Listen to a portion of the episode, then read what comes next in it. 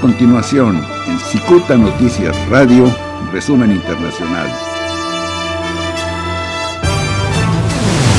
En México se reunió el Consejo de Salubridad General y emitió la declaración de emergencia sanitaria por la pandemia del COVID-19. En representación del presidente Andrés Manuel López Obrador, el canciller Marcelo Ebrard leyó la declaración de emergencia. Se declara como emergencia sanitaria por causa de fuerza mayor a la epidemia de enfermedad generada por el virus SARS-CoV-2 COVID-19.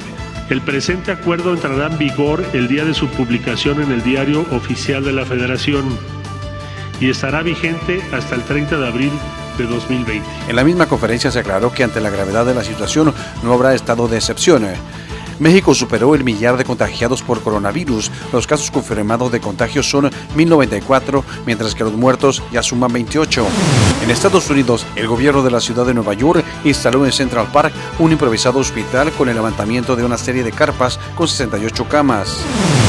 En Irán, algunas de las medidas preventivas adoptadas por el gobierno son que el ejército instaló recientemente un hospital de emergencia en la capital Teherán, donde en 48 horas entregó tres unidades con capacidad para 2.000 camas y varias salas de aislamiento. El Departamento de Defensa de Estados Unidos informó que el número de militares estadounidenses contagiados se había duplicado el fin de semana, con 569 casos confirmados en el país. Esto mientras que la cifra total de contagiados en las filas militares alcanzó 1.087 casos. En Brasil, las redes sociales Facebook e Instagram siguieron los pasos de Twitter y eliminaron unos videos que el presidente Jair Bolsonaro había publicado en su cuenta personal.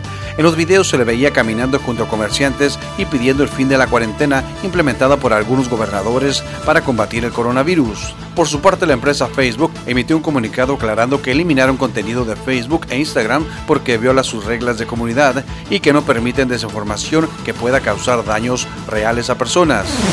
España es el país con más víctimas por la pandemia COVID-19, por lo que están implementando medidas preventivas extremas para evitar la propagación del virus. Decidió prohibir las ceremonias fúnebres y limitó a tres los asistentes permitidos en los entierros.